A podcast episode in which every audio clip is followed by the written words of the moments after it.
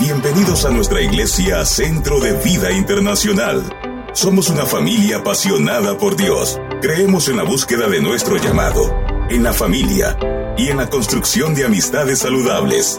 Somos una iglesia que promueve una fe genuina, lejos de las apariencias religiosas. Somos una comunidad de fe que tiene el compromiso de demostrar el amor de Dios en todas las facetas de la vida. Amamos a Dios amando a la gente. Recibe esta palabra de esperanza. Amén y amén. La pasada semana estuvimos hablando acerca de las manos del sembrador. Estuvimos estableciendo una diferencia entre lo que es un discípulo y ser parte de una multitud.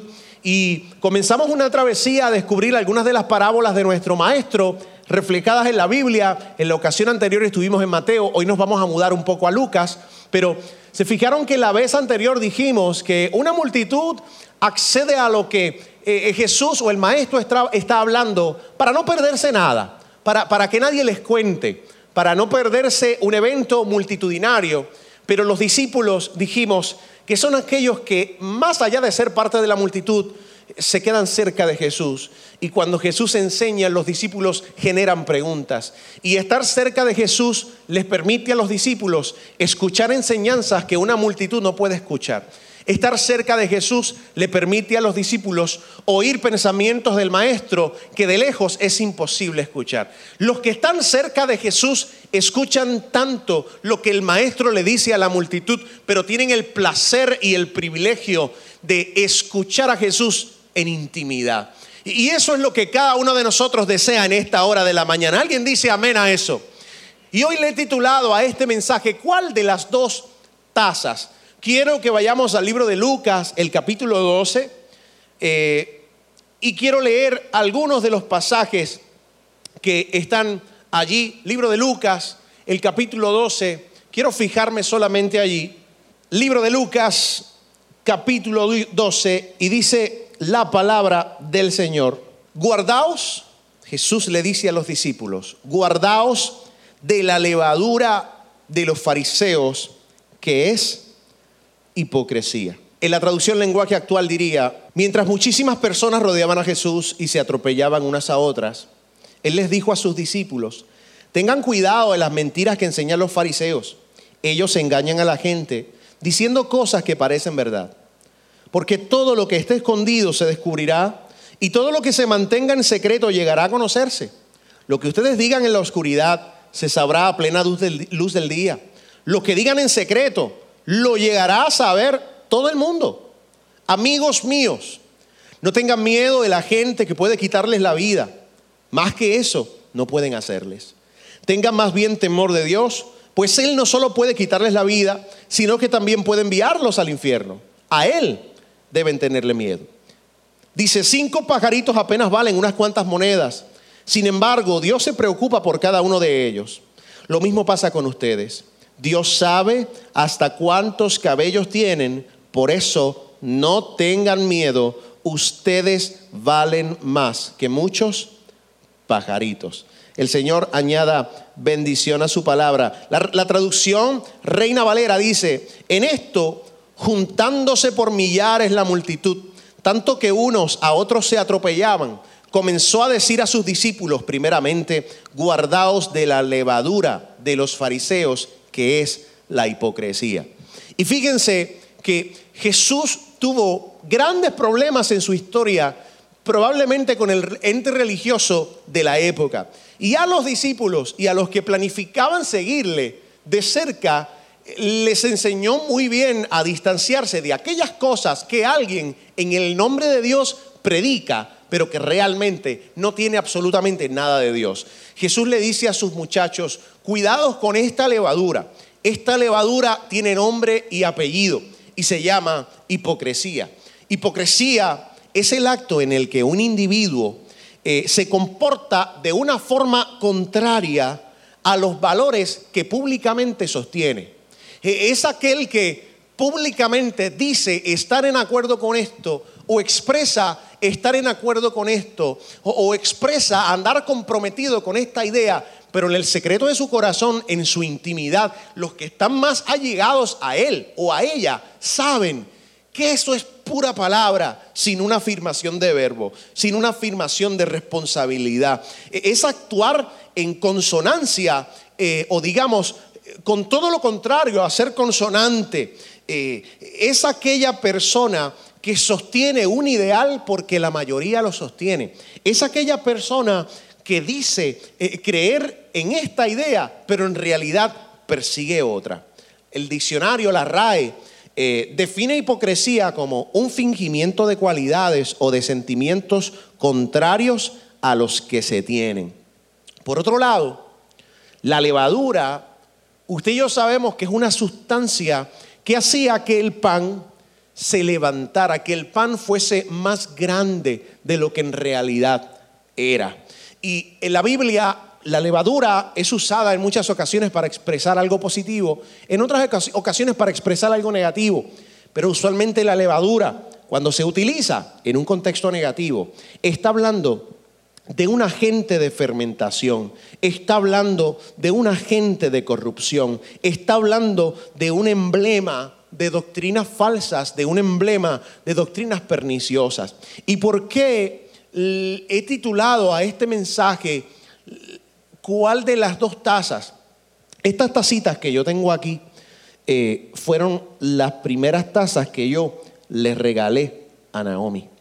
De hecho, mi amada Naomi, mi amada esposa, cumple año hoy. Nosotros vamos a celebrar, me tocó cumpleaños y enamorados de corrido, alabado. Estas dos tacitas que usted ve aquí son las primeras tazas que yo le regalé a Naomi estuve en un retiro y en ese retiro, en la librería de esa iglesia, estaban estas dos tacitas y yo me dije, cuando yo me case con mi negrita, voy a tomar café en estas dos tazas.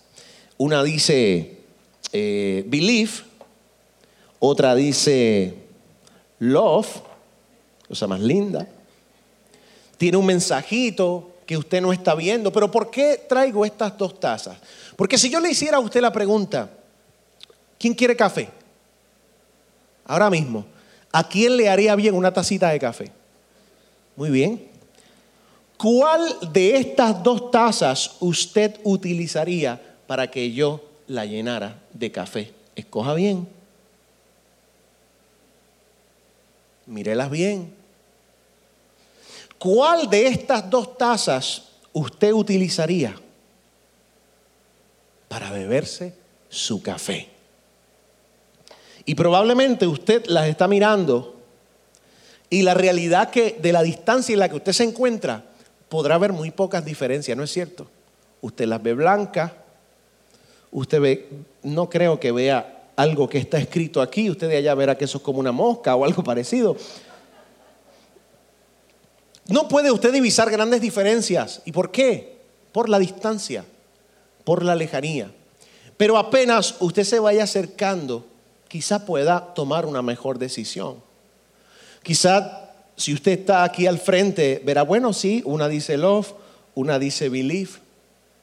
Pero aún así, a la distancia en la que usted está, no podría darse cuenta que en uno de esos accidentes de las cuales típicamente las mujeres utilizan para decirle a su marido, te lo dije, o usted no se daría cuenta a su distancia que una de estas tazas está rota.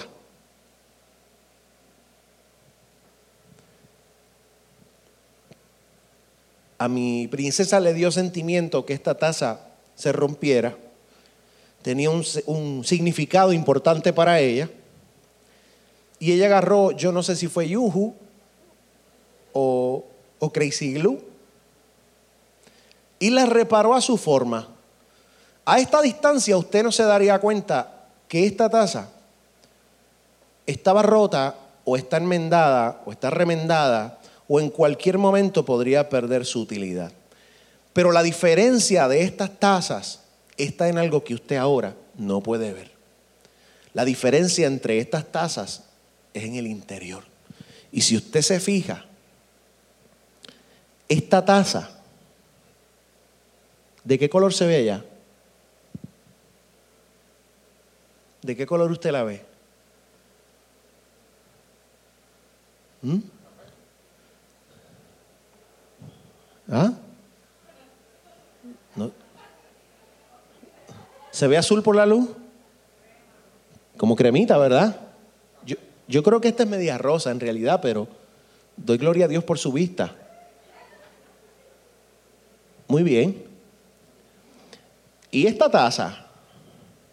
¿De qué color usted la ve? Y como puede ver, está qué? Sucia. Esta taza tiene todavía residuos de algo en su interior. Así que si usted pudiera acercarse un poco más para tomarse su café, probablemente elegiría la taza que está lista para vertir el café que usted necesita. El que sabe ver el adentro del ser humano, aquel que tiene el poder y la autoridad de escudriñar el interior del ser humano, nos está diciendo en aquel pasaje, tengan cuidado, tengan cuidado con aquellos recipientes que a distancia se ven bien y parecidos. Pero tengan cuidado, porque en el interior están incapacitados para realizar esto o para realizar tal cosa.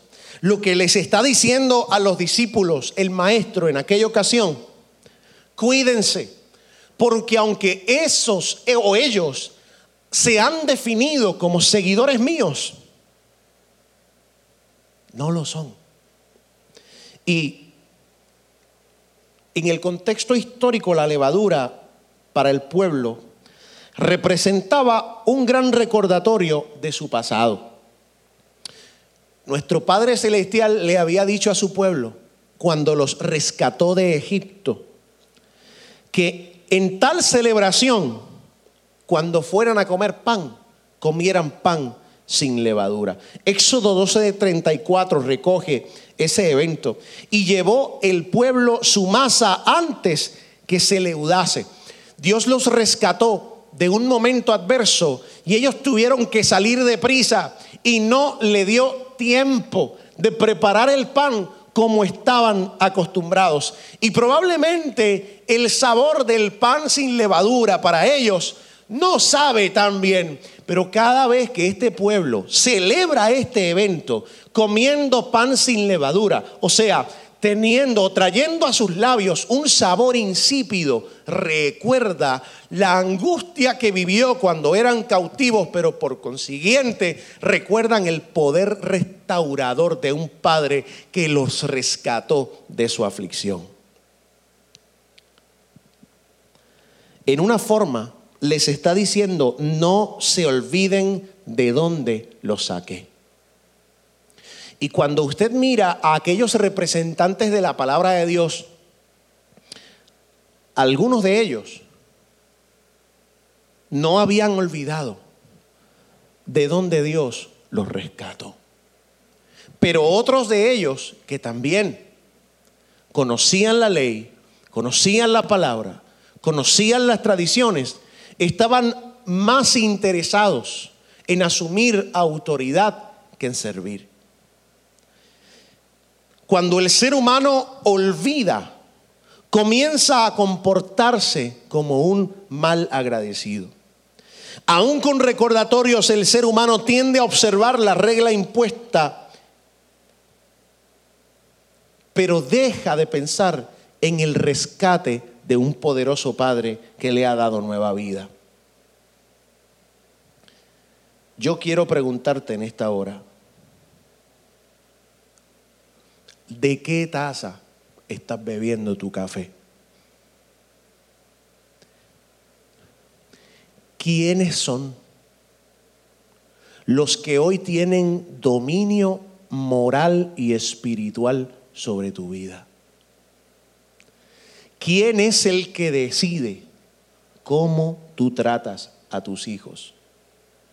¿Quién es el que te enseña qué cosas de la vida son más importantes? ¿Quiénes son los que te equipan para resolver y solucionar los más profundos conflictos de tu vida? Esa clase de verdades no las, no las aprendes ni en pelota dura, ni en la comay, ni en lo sé todo. E, esas clases de verdades no las aprendes en las manos de los más eh, populares influencers. E, esas lecciones no las aprendes en las manos de la cultura. E, esas verdades no las aprendes en las manos de la clase política del país. Se ven bien de lejos. Pero quien tiene el poder de verlos de cerca nos dice en esta hora, yo soy el que tiene el poder de escudriñar el corazón distante de nosotros, nosotros no tenemos ese poder. Pero quien tiene el poder de escudriñar el corazón de alguien nos está diciendo, bebe del agua que yo quiero darte.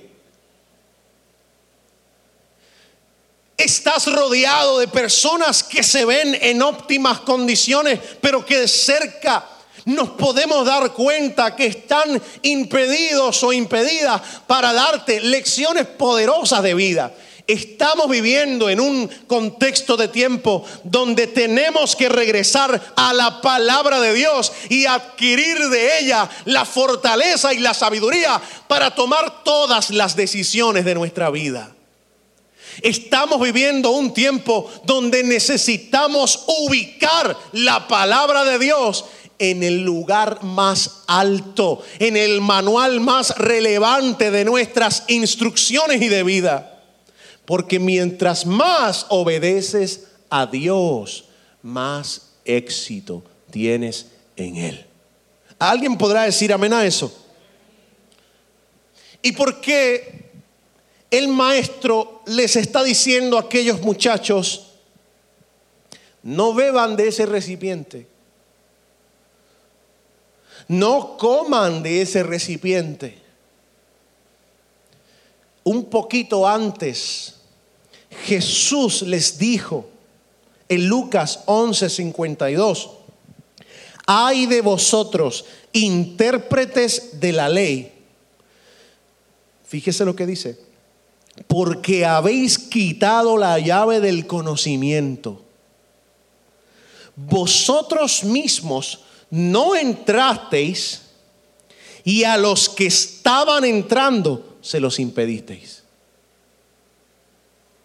Hay de vosotros, intérpretes de la ley, porque habéis quitado la llave del conocimiento, vosotros mismos no entrasteis.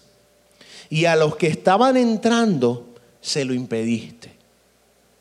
Hay personas en la vida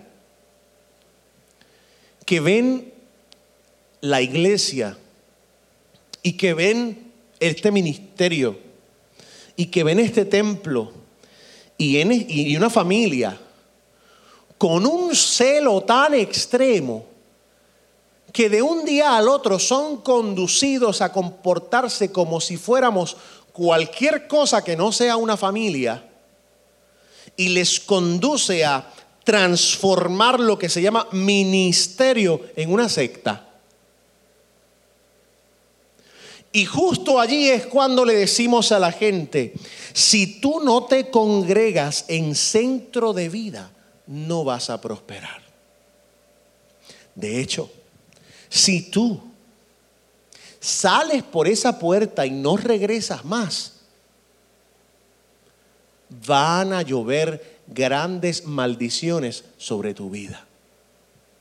Y hay quien leerá la palabra y hay quien estará entendido en la palabra y se dará cuenta de manera inmediata que eso más allá de ser palabra es un abuso espiritual. Pero hay aquellos que van caminando a pie. Hay aquellos que por una u otra razón, no han decidido profundizar con la palabra de Dios y son enteramente engañados. Y allá van. No, que, que, yo tengo miedo, que si yo, eh, si, yo me mudo de iglesia, que, que voy a perder esto y que voy a perder lo otro.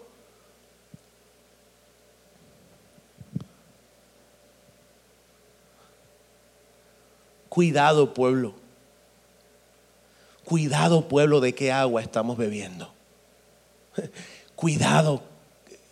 Cuidado con el café que nos estamos tomando.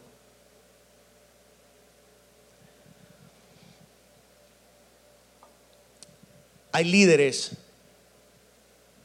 que cuando tú tienes que partir, te envían con toda bendición. Hay líderes que cuando te toca partir te envían con toda maldición. El celo no les permite. Y el problema de eso es que justo allí, ese líder deja de ser alguien que no quiso entrar al proceso de Dios, sino que también comienza a ser alguien que impide que otros entren a los procesos de Dios. Habían logrado que los ciudadanos de a pie, que el civil no pudiera entender el significado de la palabra de Dios. Cuando eso sucede vemos el fenómeno de personas que comienzan a utilizar la palabra de Dios para desobedecer la palabra de Dios. Cuando anidamos tal corrupción en nuestro interior, en vez de sentirme motivado para obedecer la palabra de Dios, me siento motivado a desobedecerla encontrando tecnicismos en la palabra de Dios. Y llega el momento en el que soy visto por la sociedad como un líder de Dios, pero el padre que escudriña el corazón comienza a advertirle a sus hijos, cuidado del agua que se están tomando. Cuidado de la copa que están bebiendo. Cuando eso sucede, somos llamados a discernimiento. Cuando la autoridad te conduce a desobediencia. Cuando las llaves que me han dado para abrir puertas, las estoy usando para cerrar puertas. Mi hermano querido y querida, esta iglesia existe para que tengas vida y para que la tengas en abundancia. Y a todo el que entre por esa humilde puerta, queremos que tenga acceso a la pura gracia del Todopoderoso. Queremos que una vez te adentres y te integres a esta familia, sientas que estás bebiendo de un envase limpio, distante de toda religiosidad y distante de colocarte piedras de tropiezo en tu camino. La palabra de Dios nos enseña que somos salvos por medio de Jesús, pero no solamente eso, me enseña a vivir en el hoy para el mañana.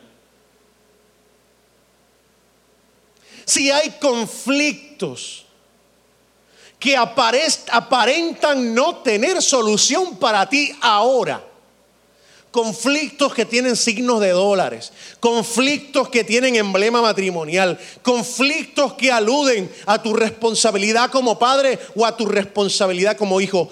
Todos los conflictos que hoy rodean tu vida pueden recibir un idóneo consejo a través de esta palabra de Dios. Y nosotros deseamos que tú los recibas, los descubras y los vivas. ¿Alguien puede decir amén a eso? No queremos que te encuentres a personas que ni quieren entrar ni quieren dejarte entrar. Entra acércate y come. ¿Se atreve a decirle eso a la persona que está a su lado? Entra, acércate y come. ¿Se, atreve a hacerlo? ¿O como que le da pacho? Entra, acércate y come. Y el maestro, justamente luego de aclarar su poder de omnisciencia, yo que tengo el poder de escudriñar el corazón del ser humano, les estoy diciendo que se cuiden, cuídense del recipiente que está disfrazado de recipiente, cuídense de esto, cuídense, cuídense. Tengan cuidado con la levadura que hincha más el pan de lo que realmente es. Y tal cosa se llama hipocresía. Y luego de eso, el maestro les habla al recipiente que quiere aparentar que sirve, pero que está sucio, a tal le dice, y nada en el capítulo 12, verso 2, y nada hay encubierto. Nada hay encubierto que no haya de ser revelado, ni oculto que no haya de saberse. Por lo cual, todos los que habéis dicho en la oscuridad, se oirá a la luz. Todo lo que habéis dicho en la oscuridad se oirá a la luz. Y lo que habéis susurrado en las tinieblas, y lo que habéis susurrado en las habitaciones interiores será proclamado desde las azoteas. Fíjese en esa ilustración. Nada hay encubierto que no haya de ser revelado, ni oculto que no haya de saberse. Por lo cual todo lo que habéis dicho en la oscuridad se oirá en la luz. Todo lo que dices en la oscuridad, los que están en la luz lo escuchan. Eh, todo lo que se dice, se enseña y se habla desde una perspectiva oscura, los que están en la luz disciernen.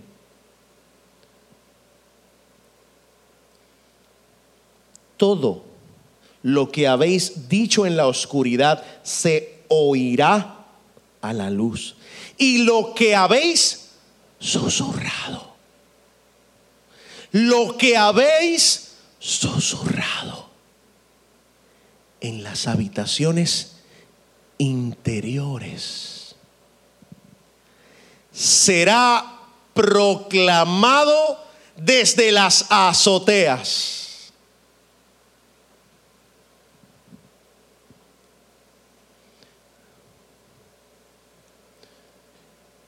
Es por eso que en la palabra de Dios podemos hallar una respuesta muy compasiva y misericordiosa para el que estando sucio reconoce su pecado y antes de ese día del juicio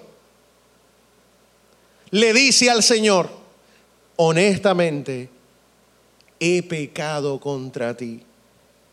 Y la obra santificadora, regeneradora, por medio del Espíritu Santo comienza en nosotros a hacer un trabajo.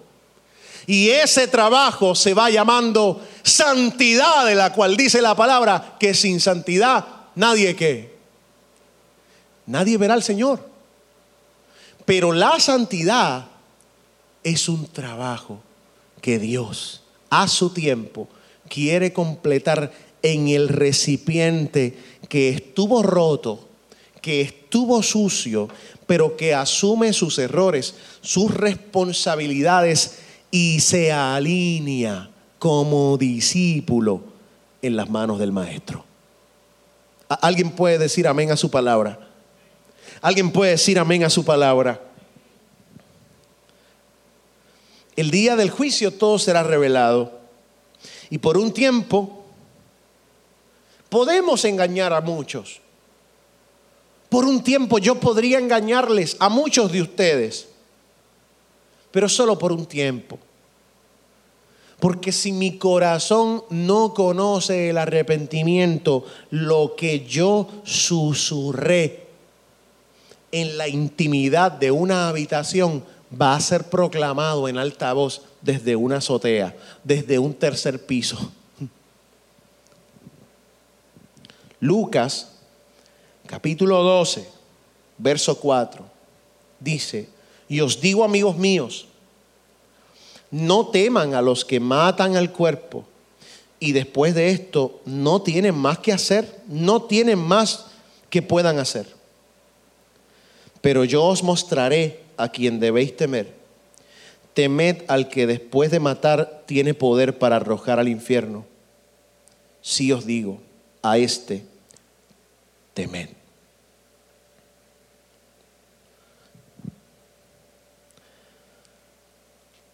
En esta hora de la mañana, el maestro que escudriña el corazón y el maestro que conoce el futuro te dice, hay momentos donde te tocará desobedecer a una autoridad cuando esa autoridad entre en desacuerdo con Dios.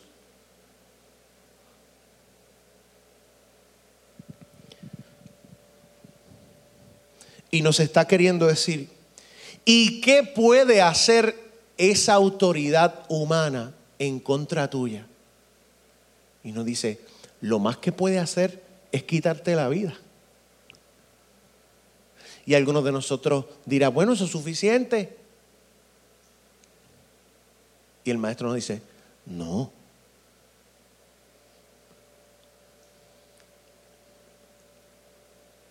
Porque luego de eso, esa oposición no puede hacer más en tu contra. Y allí, allí, el encargado de tu alma se llama Cristo. ¿Sí o no? ¿Sí o no? Aleluya. El poder de esas autoridades tiene límite, tienen comienzo y tienen final. Pero la autoridad del que te ama y ha entregado su vida por ti no tiene ni principio ni fin. Por último te dice, no temas cuando te toque obedecerme a mí y los que te rodean estén en desacuerdo conmigo. ¿Qué autoridad y poder tiene un opositor? ¿Qué autoridad tiene alguien que pretende limitarte? ¿Qué autoridad tiene un propulsor de una política o filosofía distinta?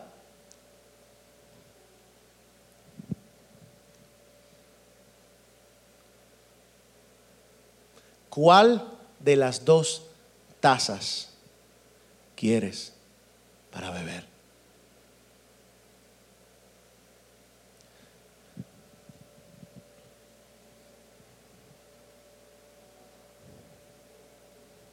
¿Cuál de las dos?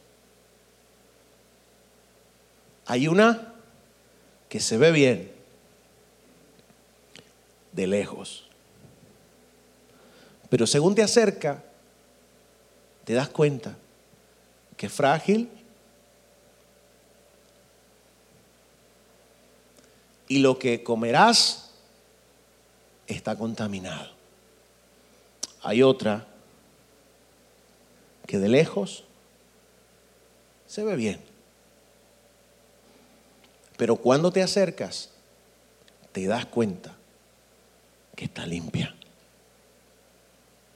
y que apenas se ensucia, deja que la limpien. Y que apenas se rompe, permite que la remienden.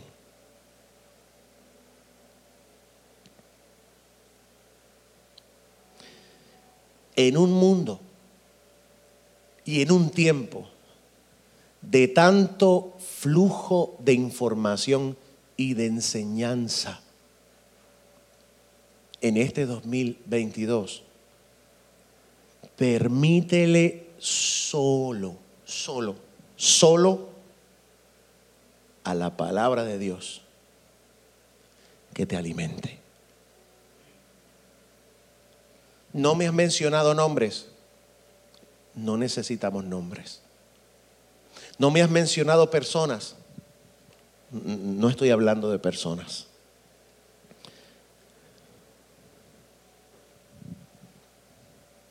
Esta taza sucia. Es el ser humano enamorado de la posición de autoridad que no sabe decir perdón, que se ensucia y en vez de querer que lo limpien, oculta, oculta su contaminación con más excusas. Este a veces se ensucia. Esta a veces se cae. A veces en sus roturas queda de manera irregular y a veces temporeramente no se puede beber de ella. Pero cuando no se puede beber de ella es porque está en un proceso de restauración.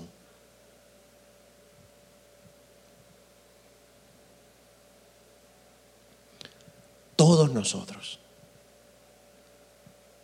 todos nosotros atravesamos procesos de restauración. Y cuando usted sienta que no puede comer de alguno de estos recipientes, ore por ese proceso hermoso de restauración. Agradecemos que hayas compartido estos hermosos momentos junto a nosotros. Nuestra iglesia está ubicada en la urbanización industrial, Reparto Cartagena, en Bairoa, Caguas. Si deseas más información, unirte a uno de nuestros grupos pequeños, oración o bendecir a nuestra comunidad con un donativo u ofrenda, accede ahora mismo a www.centrodevida.cc www.centrodevida.cc Bendiciones.